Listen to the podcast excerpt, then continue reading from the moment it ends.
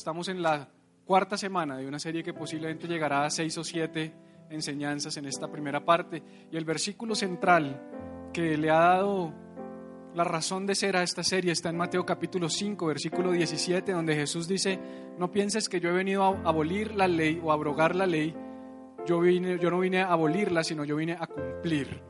Y hemos entendido que cuando Jesús dijo yo he venido a cumplir la palabra griega, porque el Antiguo Testamento y el Nuevo Testamento no se escribieron en español, eh, Reina Valera del 60, sino se escribieron en hebreo, en arameo y en griego. El, Nuevo Testamento fue escrito en griego porque era el idioma predominante en los tiempos en los que se escribieron los textos que han sido canonizados.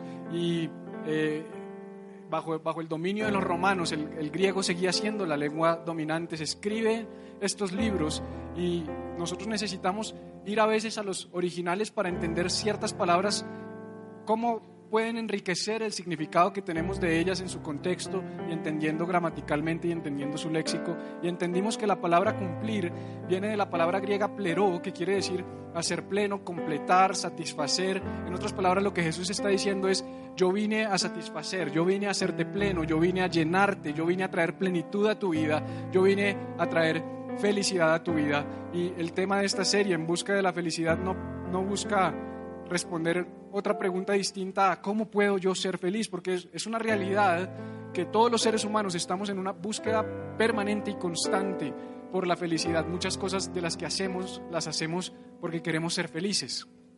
Yo no conozco personas que se levanten por la mañana y digan, hoy quiero tener un día bien infeliz. Esta semana sí espero que sea bien triste.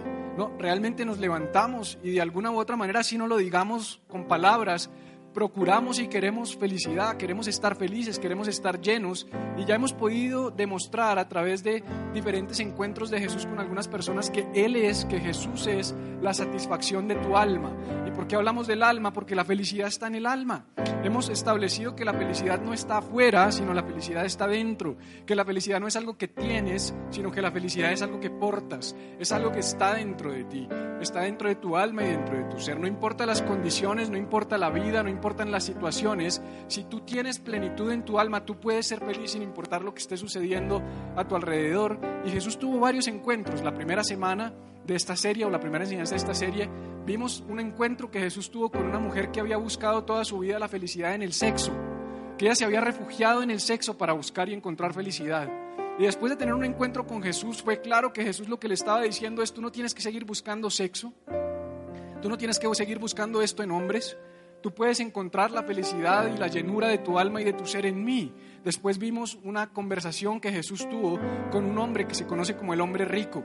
Era un hombre prestigioso en Israel, un hombre que tenía dinero, que tenía juventud, que tenía eh, estatus, que tenía influencia y que podríamos haber dicho que lo tenía todo, pero que cuando supo de Jesús, dice la Biblia que él salió corriendo y se tiró a los pies de Jesús y de rodillas le dijo, Maestro, yo sé que falta algo, yo sé que hay algo que no tengo. ¿Qué puedo hacer para ser feliz? ¿Qué puedo hacer para heredar la vida eterna? ¿Qué puedo hacer para saciar este vacío que ni el dinero, ni los bienes, ni las posesiones, ni la influencia, ni el prestigio me han podido dar? Y Jesús concluye en la misma conversación diciéndole, tienes que dejarlo todo y seguirme a mí. Y cuando Jesús le estaba diciendo déjalo todo, no necesariamente le estaba diciendo renuncia a todo, sino le estaba diciendo es deja que eso deje de ser el Dios de tu vida, haz que eso deje de ser el centro de tu vida y de tu corazón.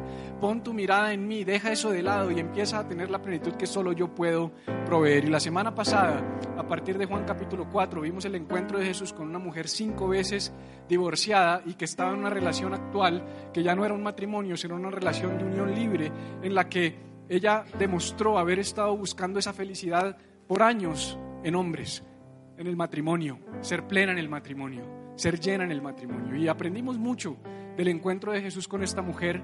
Por ejemplo, si recuerdas, déjame recapitular rápidamente, Jesús iba de Judea a Galilea. Y yo te mostré en el mapa cómo Judea y Galilea están interrumpidas geográficamente por una eh, región que se llama Samaria, pero dice la Biblia que Jesús en Juan 4:4 era necesario para Jesús pasar por Samaria, pero cuando vimos en el mapa y entendimos un poco de historia, nos dimos cuenta que no era necesario que Jesús pasara por Samaria. Jesús pudo haber pasado por Perea y por Decápolis, bordeando el río Jordán sin haber pasado por Samaria, que era de hecho lo que normalmente los judíos hacían.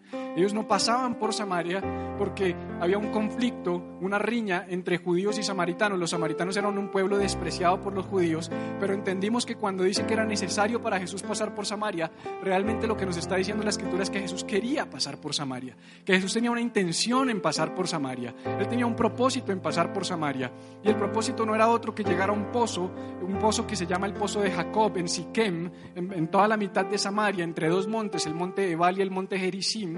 Y en ese lugar él se sienta en un pozo donde Jacob había conocido a su esposa y llega una mujer a plena luz del día, en todo el mediodía, al calor del mediodía, y lo aborda. Y empiezan una conversación. Jesús le dice a la mujer, tengo sed, dame agua. Dice la Biblia que sus discípulos habían llegado con Jesús, pero que cuando llegaron al pozo Jesús les dijo, muchachos, tengo filo. Vayan y me consiguen algo de comer. Y los doce discípulos se fueron a buscar de comer. Oiga, no se podrían haber ido dos, pero se tenían que ir los doce. Y dejaron a Jesús ahí solo. Se van a conseguir de comer. Llega la mujer samaritana, tiene un encuentro con Jesús. Jesús le dice, ¿me das agua? Ella dice, pero ¿por qué tú me estás pidiendo agua si tú eres judío y los judíos no se hablan con las samaritanas? La, mujer se sintió acorralada y Jesús le dice, ¿sabes qué? Si tú supieras quién es el que te habla, no solo me darías agua, sino que me pedirías agua. Y la mujer dice, ¿cómo así? No entiendo. Me estás pidiendo agua y ahora me dices que tú me puedes dar agua a mí si tú ni siquiera tienes un cántaro para sacar el agua y el, y el, y el pozo es profundo. ¿Acaso tú eres mayor que nuestro padre Jacob? Y Jesús le dice, Mira, del agua que tú me puedes dar de ese pozo, cuando tú bebas de esa agua, vas a tener sed al ratico. Pero de la que yo te puedo dar, el día que bebas de ella, nunca más tendrás sed. O sea, la cosa se pone más enredada. Y la mujer dice, bueno, pues yo quiero de esa agua. Y es normal, porque esta era una mujer despreciada, era una mujer cinco veces divorciada, era una mujer que ni siquiera los samaritanos querían y que para ella sacar agua era una tortura. Ella todos los días se tenía que levantar y decir, qué pereza, hoy también tengo que ir a sacar agua del pozo. Y al mediodía, con pleno sol, porque si voy en la mañana me la montan, me hacen bullying. Entonces cuando Jesús le dice, yo te voy a dar un agua que el día que la tomes no tienes que volver a sacar agua, ella dijo, no, pues ya está, me ahorra la avenida del pozo, dame esa agua. Y Jesús le dice, perfecto, te voy a dar, pero llama a tu marido. Y la mujer dice, ¿qué tiene que ver mi marido en esto? Además que, pues, mi marido no está conmigo. Y Jesús le dice, bien has dicho que tú no tienes marido, porque has tenido cinco y el que ahora tienes no es tu marido. Y la mujer dice, uy, esto se puso pesado, este hombre es profeta. Y ahora cómo me le salgo por la tangente. A mí me pasa a veces, ¿sabes? Que uno conoce, uno conoce personas que de pronto no les va a hablar y como que no lo miran a los ojos, piensan que no, el pastor debe ser como adivino. ¿Cómo está, pastor? ¿Cómo le ha ido? Sí, sí, sí. Yo les presento, por ejemplo, a Jorge Pana, que vino la semana pasada, y yo lo presento y digo, hola, pastor, y yo digo, usted debe estar, pero en pecado, pero profundo. Entonces yo creo que la mujer cuando dijo, este es profeta, dijo, ¿cómo me le salgo por acá? Y dice, los montes, los montes. Ah, ahí están los dos montes. Eh, si tú eres profeta, eh, los judíos dicen que debemos adorar en Jerusalén, nosotros decimos que debemos adorar en ese monte. ¿Tú dónde dices que debemos adorar? Tremenda cambiada de tema porque ella no quería que Jesús tratara con el problema de su corazón, que era que ella había estado tratando de saciar sus necesidades y sus vacíos con los matrimonios. Quería evitar eso, como muchos queremos evitar esa conversación difícil y nos gusta superficial. No, no, háblame de la adoración, háblame de, oye, los coritos de la iglesia estuvieron bonitos y Jesús le dice, ah, ¿quieres hablar de la adoración? Yo te voy a hablar de la adoración. No es ni en Jerusalén ni en Jericín. Ya ustedes, los seres humanos, no tienen que subir montes, les dijo Jesús. Ahora ya no se trata de que tú subas a un monte, ahora se trata de que Dios está buscando adoradores. Antes eran hombres buscando a Dios, ahora es Dios buscando hombres. Mira cómo cambia la narrativa. Ese es el Evangelio. Un Dios que por años trataron de encontrar por medio de la ley, ahora dice, ya no tienen que cumplir la ley, ahora me dejan a mí, yo bajo a ustedes.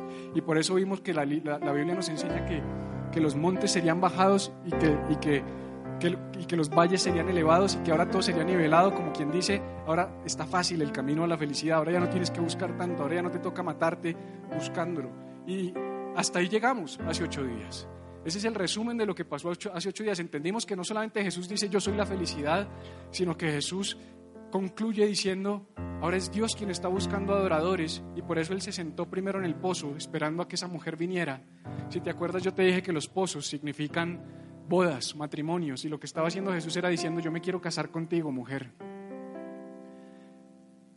Pero no como tú piensas, sino simbólicamente, porque dice que Cristo es el esposo de la iglesia. Y él escogió a una mujer samaritana, pecadora, despreciada, para casarse con ella, porque de lo vil y lo menospreciado escogió Dios para avergonzar a los sabios. Por eso, los doce discípulos de Jesús, ¿de dónde salieron? De Capernaum, ¿te acuerdas? Del mar de Galilea. Y yo te he dicho que el mar de Galilea es el cuerpo de agua dulce más bajo del mundo. Está por debajo del, nivel del mar. ¿No será que nos quiere decir algo Jesús al escoger sus doce, su élite, del lugar más profundo del mundo, como diciendo, entre más abajo, más yo puedo hacer contigo. Entre menos tú tengas para dar, yo más puedo usarte para transformar. Porque eso, de eso se trata el Evangelio.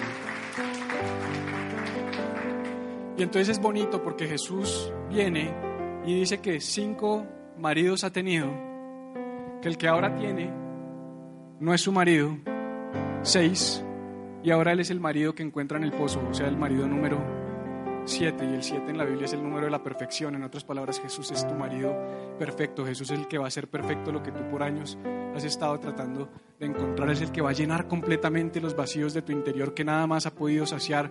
Que tú has ido a pozos a sacar agua tratando de llenarte. Y no sé cuál es tu pozo. Para algunos es el matrimonio, para otros es el sexo, para otros son las drogas, para otros son, es la pornografía, para otros son las mujeres, los hombres, el juego, el trabajo. Y Jesús dice, deja de buscar allá. Bebe de esta agua, que el día que bebas de esta agua no tendrás sed jamás. Y ahí quiero seguir la conversación. Dice, más la hora viene y vamos a seguir desarrollando este pasaje. No me voy a mover hoy de Juan 4. Y dice, más la hora viene y ahora es cuando los verdaderos adoradores adorarán al Padre en espíritu y en verdad, porque también el Padre tales adoradores buscan que le adoren. Dios es espíritu y los que le adoran en espíritu y en verdad es necesario que le adoren. Le dijo la mujer, Sé que ha de venir el Mesías, llamado el Cristo. Cuando Él venga nos declarará todas las cosas. Y Jesús le dijo, yo soy el que habla contigo. En esto vinieron sus discípulos y se maravillaron de que había el con una mujer. Sin embargo, se gallinearon y ninguno fue capaz de preguntarle por qué estás con ella o qué hablas con ella. Entonces la mujer dejó su cántaro y se fue a la ciudad y dijo a los hombres, vengan Vean a un hombre que me ha dicho todo cuanto he hecho, ¿no será este el Cristo? Entonces salieron de la ciudad y vinieron a él. Entre tanto, no habían llegado ellos ahí todavía, dice que los discípulos le decían, Jesús, te trajimos Big Mac, come. Y él les dijo, yo tengo una comida que comer que vosotros no sabéis. Y los discípulos dijeron, pero ¿cómo así este man nos manda comprar comida y ahorita alguien que, pues, alguien le trajo comida? ¿Será que esta vieja le dio comida? ¿Cuál es el tema? Y Jesús le dijo, mi comida es que haga la voluntad del que me envió y que acabe su obra. No decís vosotros, aún faltan cuatro meses para que llegue la siega, y aquí os digo, alzad vuestros ojos y mirad a los campos, porque ya están blancos para la siega, y el que siega recibe salario y recoge fruto para vida eterna, para que el que siembra goce juntamente con el que siega, porque en esto es verdadero el dicho, uno es el que siembra, otro es el que siega. Y os he enviado a cegar lo que vosotros no labrasteis, otros labraron, vosotros habéis sembrado en sus labores, y muchos de los samaritanos de aquella ciudad Creyeron en él por la palabra de la mujer, que daba testimonio diciendo, me dijo todo lo que he dicho. Entonces vinieron los samaritanos a él y le rogaron que se quedase con ellos, y se quedó allí dos días. Y creyeron muchos más por la palabra de él. Y decían a la mujer, ya no creemos solamente por tu dicho, porque nosotros mismos hemos oído y sabemos que verdaderamente este es el Salvador del mundo, el Cristo. Padre, háblanos hoy por medio de este pedazo de tu escritura. Úsame y permíteme traer un mensaje central al corazón de las personas que están hoy conmigo. Yo mengo para que tú crezcas, Jesús. Amén. No sé si alguna vez has mirado por unos binoculares o por un telescopio. Yo sí. Y hay una particularidad cuando uno mira por binoculares. Cuando tú tomas unos binoculares, sucede algo particular y es que tú tienes la capacidad de ver más allá de lo que tus ojos naturales pueden ver. Es como que tú puedes ver hacia adelante, hacia el futuro. Pero de alguna manera, cuando tú coges unos binoculares, tienes una restricción grandísima. Y es que aunque puedes ver muy bien lo que está lejos, no puedes ver lo que está cerca. O sea, cuando tú tomas los binoculares, hay algo que sucede y es que al ampliar tu visión de largo plazo, reduces dramáticamente tu capacidad de ver en el corto plazo.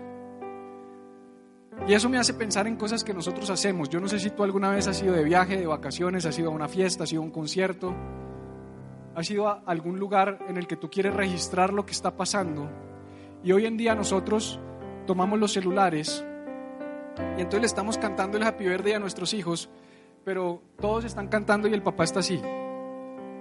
Y el papá no está presente en lo que está pasando, sino está pensando en guardar algo para el futuro.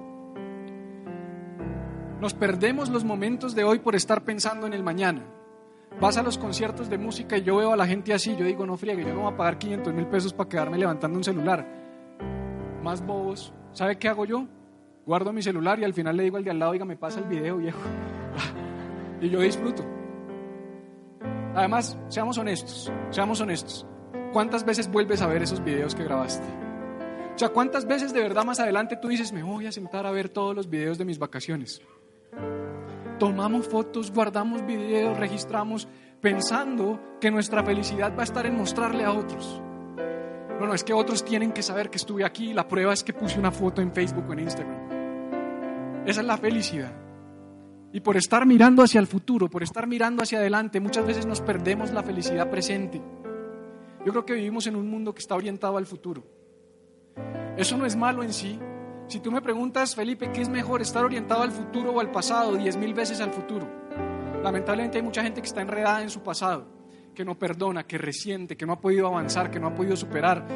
Me gusta el futuro, me gusta pensar hacia adelante, lo promuevo. Siempre he dicho que hay que planear, que hay que pensar qué va a pasar mañana. Pero quiero decirte algo, cuando se trata de felicidad, específicamente el marco de la felicidad que es esta serie, no podemos estar orientados hacia el futuro. Dile esto a la persona de al lado, no puedes estar pensando en el futuro.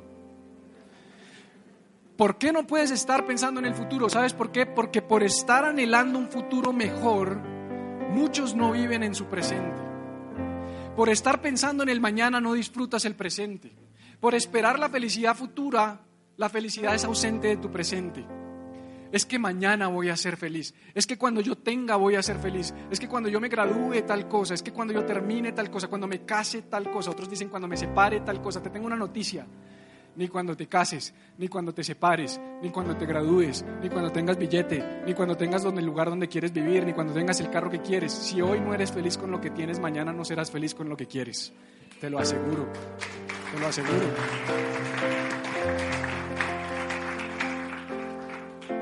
Por estar obsesionados con el mañana descuidamos el hoy. Por estar obsesionados con lo que va a pasar mañana se nos olvida lo que va a suceder hoy. No podemos disfrutar el hoy. Y Jesús estaba hablando con esta mujer. Jesús se sienta después de todo lo que vimos la semana pasada que fue impresionante.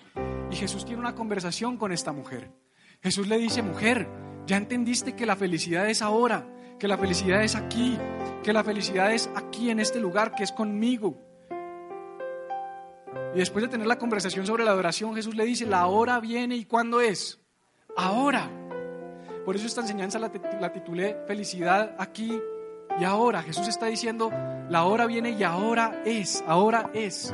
Cuando los verdaderos adoradores adorarán al Padre en espíritu y en verdad, porque también el Padre tales adoradores busque que le adoren. Y la, Jesús, la mujer dice algo tremendo a Jesús. La mujer le dice, sé que ha de venir. ¿Eso qué es? Futuro.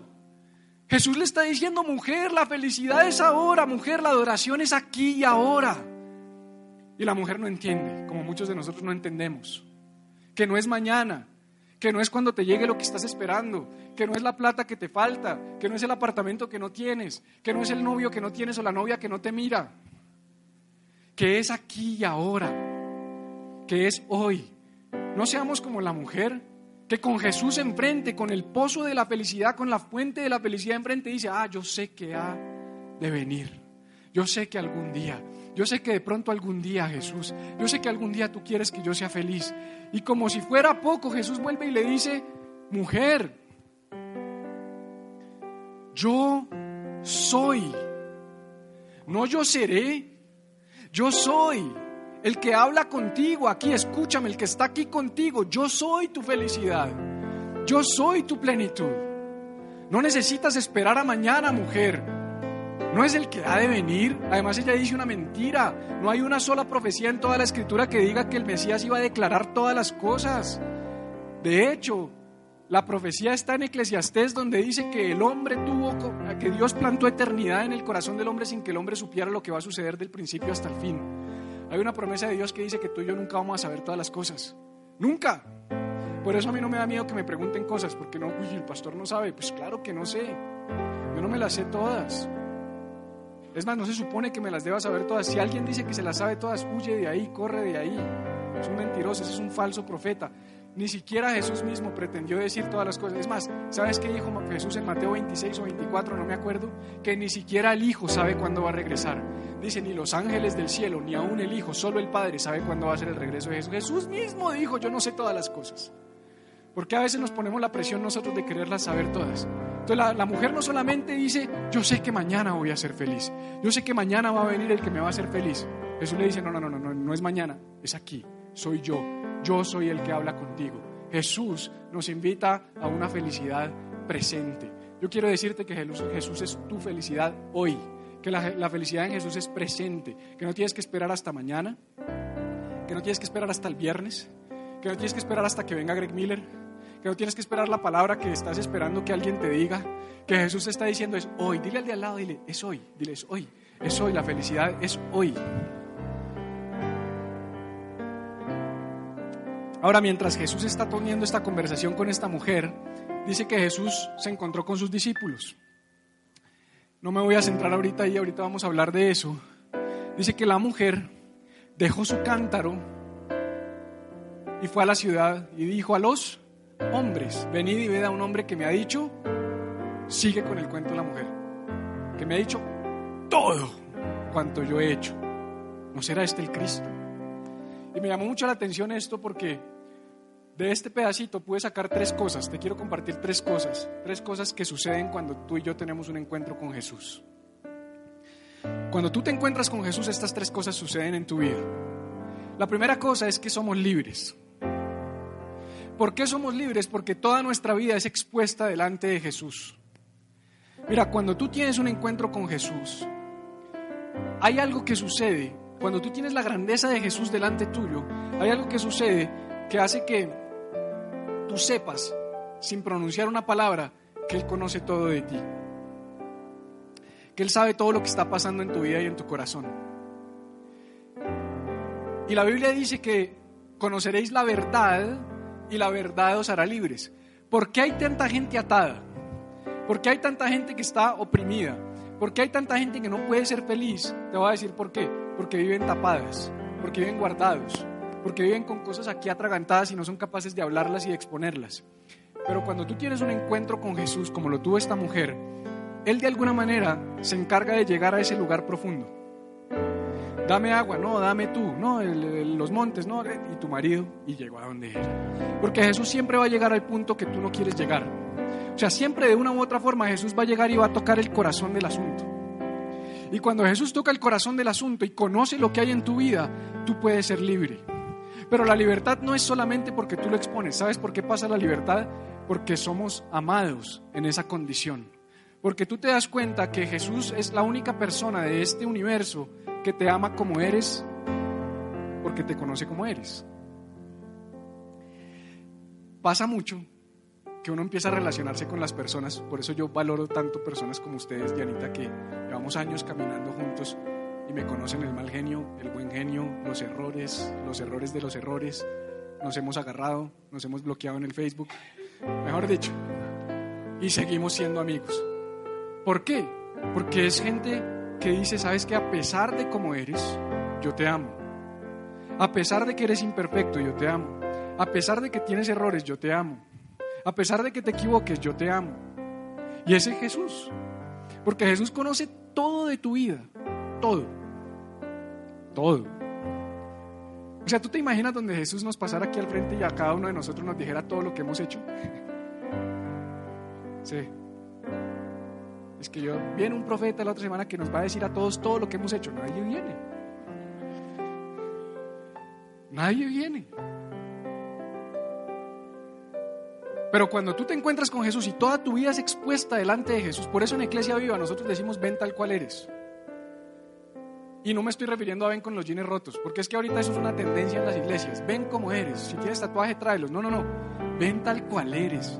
Muéstrame lo que eres, déjame ver tu interior, déjame ver lo que tú eres de verdad. Aquí es un lugar seguro donde tú te puedes presentar como eres. No te vamos a juzgar, no te vamos a señalar, no te vamos a sentar, no te vamos a menospreciar, no te vamos a pisotear, no vamos a abusar de ti. Vamos a cuidarte, vamos a protegerte. ¿Por qué? Porque a veces cuando tú me dices, imagínese, pastor, con toda esa vergüenza, es que a mí me pasa esto, lo único que vas a encontrar de mí es choclas. A mí también me pasa eso eso no, pero...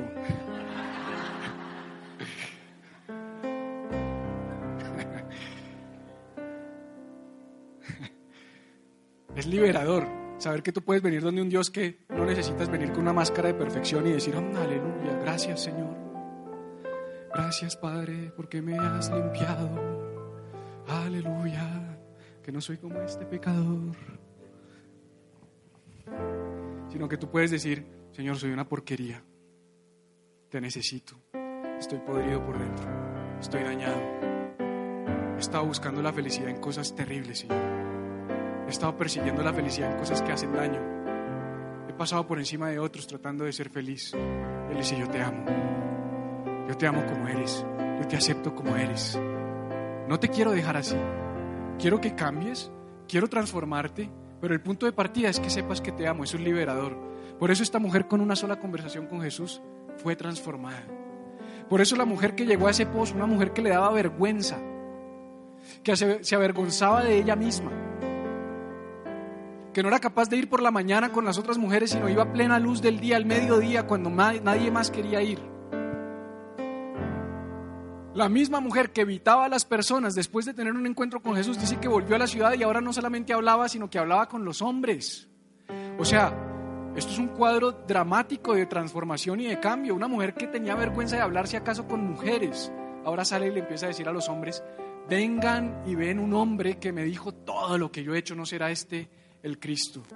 Un encuentro con Jesús te cambia y te transforma. Un encuentro con Jesús produce algo en tu corazón que hace que tú seas totalmente distinto y totalmente transformado. Ahora, mientras que Jesús estaba en ese lugar con, con, sus discípulos, dice la Biblia, que la mujer se fue y llegaron los discípulos. O sea, realmente fue así. Los discípulos llegaron y la mujer se fue. Porque dice que cuando ella estaba hablando con Jesús, ella estaba tan contenta que cuando ya llegaron 12, ella dijo, 12, 12 judíos, no. O sea, con uno me aguanto, pero con 12 no. Y estos tipos tienen cara de desquiciados porque la miraban de arriba abajo. Dice que ninguno era capaz de preguntar por qué, pero yo me imagino que eran así como, ¿qué hace Jesús con esta vieja? Ellos no llegaron, ay maestro, preséntanos a tu nueva amiguita. Ellos llegaron y dijeron, ¿qué haces? ¿Qué está haciendo con esta señora? Esta vieja, ¿quién se cree? Y entonces dice que ella tira su cántaro y se va. Ya sabemos que se fue a predicarle a otros de Jesús, pero se fue asustada también porque los discípulos eran como, como locos, eran tipos raros. Esos tipos no eran normales. Y los tipos llegaron con comida, consiguieron comida en algún lugar y le dicen a Jesús, rogándole, rabí, come. Rabí quiere decir maestro, maestro, come. Yo me imagino el sapo de Pedro, fue el que llegó. Yo le llevo la comida, yo se la llevo. Sí. maestro, te trae la comida, come. Imagínense la frustración de los discípulos cuando le dicen, maestro, nos demoramos, nos costó, pero aquí está la comida. Y Jesús les dice, yo tengo una comida que comer y que ustedes no saben cuál es. o sea, no, porque a veces leemos la Biblia y se las leía al comienzo, pero ¿cómo así? A mí me daría piedra. A veces algunos de ustedes se ponen bravos conmigo por menos. Ahora imagínense, nos manda plena luz del día a conseguir comida en Samaria. Cuando le traemos la comida nos dice, no, chinos, yo ya tengo comida. Cuando usted iba yo venía.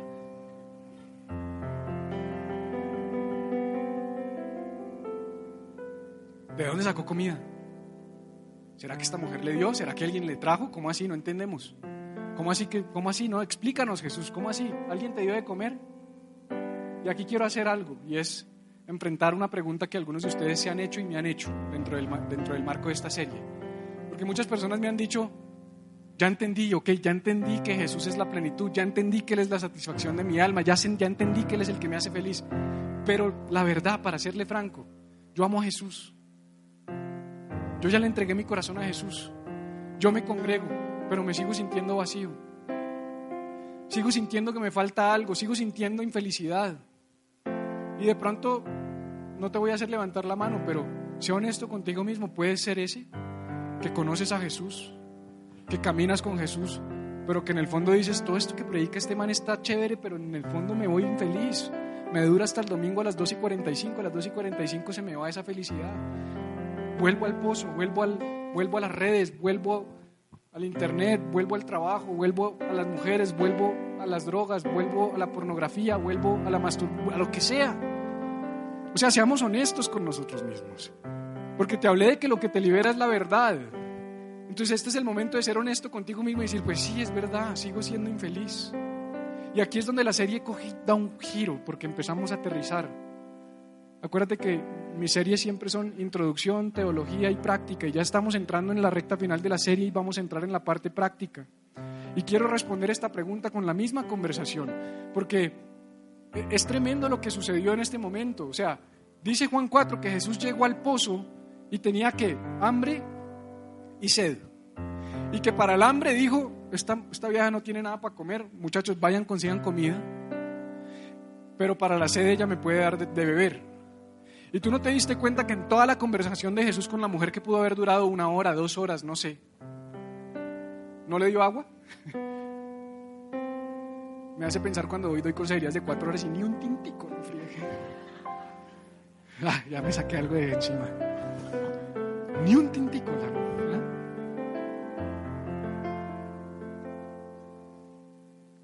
Y la vieja, perdón, la señora, la dama, tras de que Jesús la ministra y le arregla el asunto, tira el cántaro. Hombre, por lo menos déselo a Jesús, dile, mira, qué pena, saca tú el agua, pero lo tira. Y lo tira al fondo del pozo. No. Y Jesús se queda sin poder tomar agua y estaba muerto de la sed. Y no ha comido, hasta el momento no ha comido. Y le traen comida y Jesús dice, yo tengo una comida que comer que ustedes no conocen. Mi comida es hacer la voluntad del que me envió y acabar su obra. Yo te quiero enseñar algo. Yo he aprendido que la verdadera felicidad, la verdadera plenitud, ni siquiera está en tener satisfechas las necesidades básicas.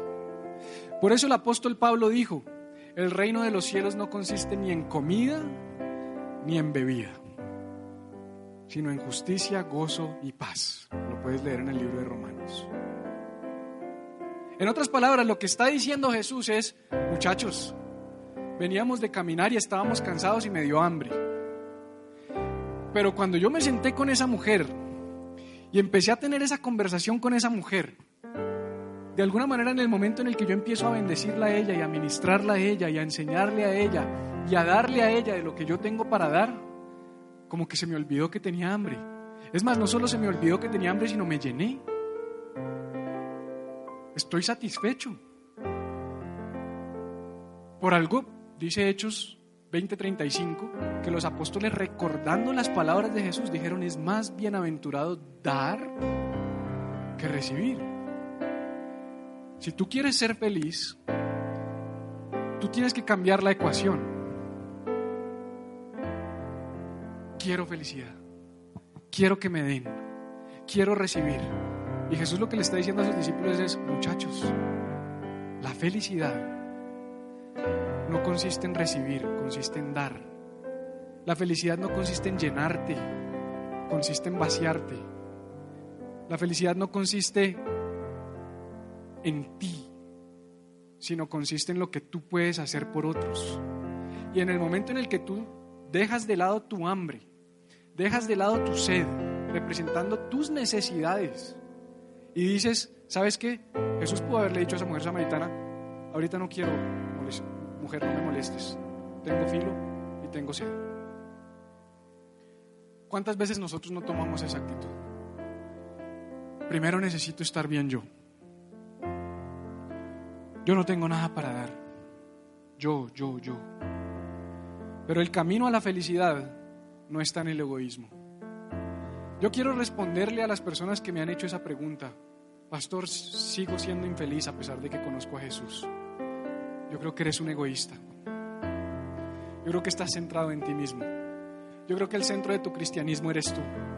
Yo creo que el centro de tu fe eres tú. Yo creo que el centro de toda tu vida eres tú. Tú eres el sol del sistema solar que te rodea. Y te tengo una noticia. El Evangelio se trata de morir a nosotros y empezar a entregar nuestra vida por otros. Estar dispuestos a entregarnos por los demás. El momento en el que tú hagas eso, te voy a dar la fórmula de la felicidad, ya de una manera práctica. Esto es felicidad. Amar a Dios mientras amamos y servimos a los demás. Eso fue lo que hizo Jesús en ese lugar.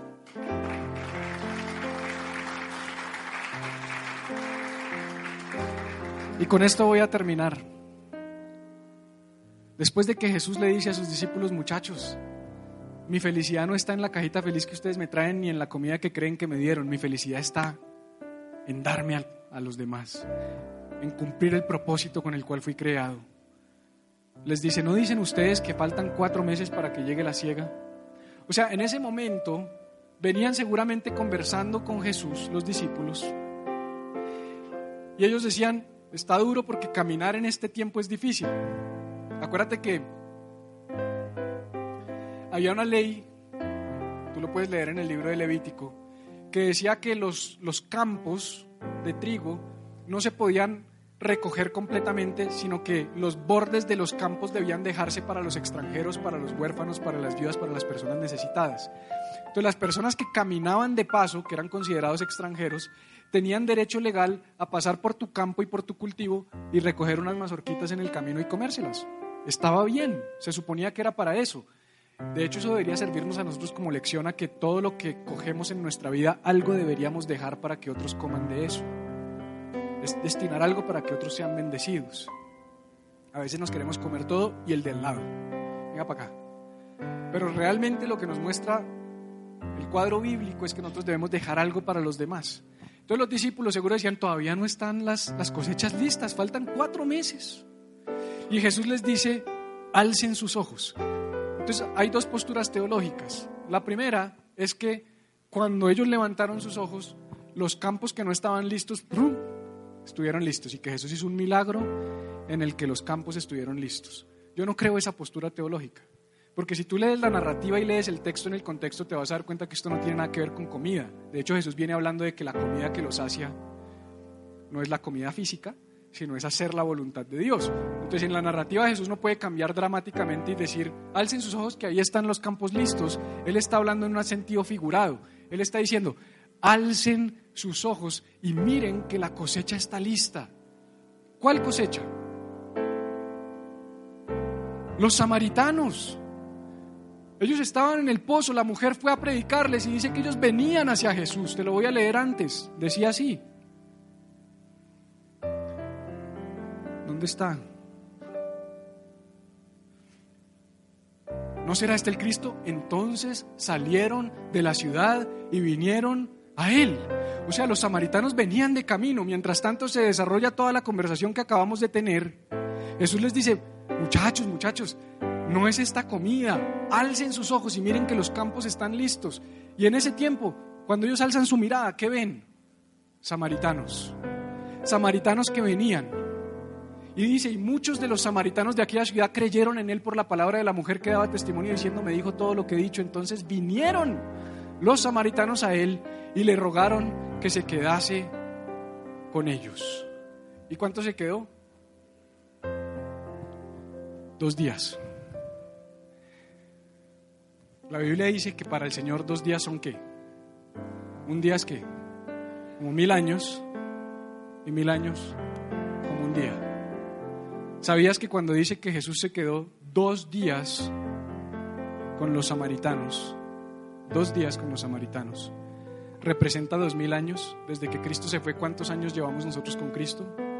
Dos mil años. Por eso algunos dicen que Cristo está próximo a venir, porque ya llevamos dos mil años con Él. Esos dos días que Él estuvo con esos samaritanos fueron suficientes para que tú y yo hoy, samaritanos, porque representamos a los gentiles, estemos aquí sentados en este lugar. En otras palabras, lo que Jesús le estaba diciendo a sus discípulos es, muchachos, no es en la comida, no es en la bebida, no es en las cosas materiales que van a encontrar la felicidad, es en hacer mi voluntad. Alcen sus ojos, ¿Y sabes qué quiere decir alza tus ojos? Deja de mirar, porque cuando tú estás así, ¿qué ves? Te ves a ti mismo. ¿Y sabes por qué muchos de ustedes están tan infelices? Porque están así. Esta es la postura de una persona infeliz. Y Jesús dice, alza tus ojos. Y cuando tú alzas tus ojos, tú dejas de verte a ti mismo. Lo que Jesús está diciendo, ¿quieres ser feliz? Alza tus ojos. ¿Quieres felicidad? Levanta tu mirada. Ten la capacidad de mirar un poquito más allá. Ten la capacidad de mirar el de al lado. Anoche hablábamos con Marco y decíamos, este, este semestre tenemos que salir. A mí me pone feliz que esta casa esté llena, pero ¿sabes qué me pone más feliz? Cuando esta casa esté afuera, cuando empecemos a salir, cuando empezamos a ir a los, a los barrios marginados, cuando empezamos a llevarle comida a los necesitados. ¿Sabes qué voy a proponer este año? De una vez te lo anticipo. Este año, el 24 de diciembre, el 24 de diciembre, escuchaste bien, los que quieran, los invito a que se unan a mí y a mi familia a ir a la calle a ver a quién le vamos a dar de comer esa noche. Y que tú digas, este año no es cena navideña en mi casa, con pavo, con pollo, con regalos, sino vamos a ver a quién le podemos cambiar la vida y decirle, Jesús, te amo.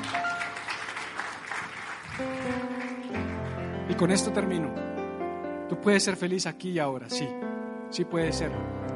Pero ten en cuenta esto, porque la Biblia dice en el libro de Proverbios capítulo 16, versículo 9, que la mente del hombre planea qué? Su camino.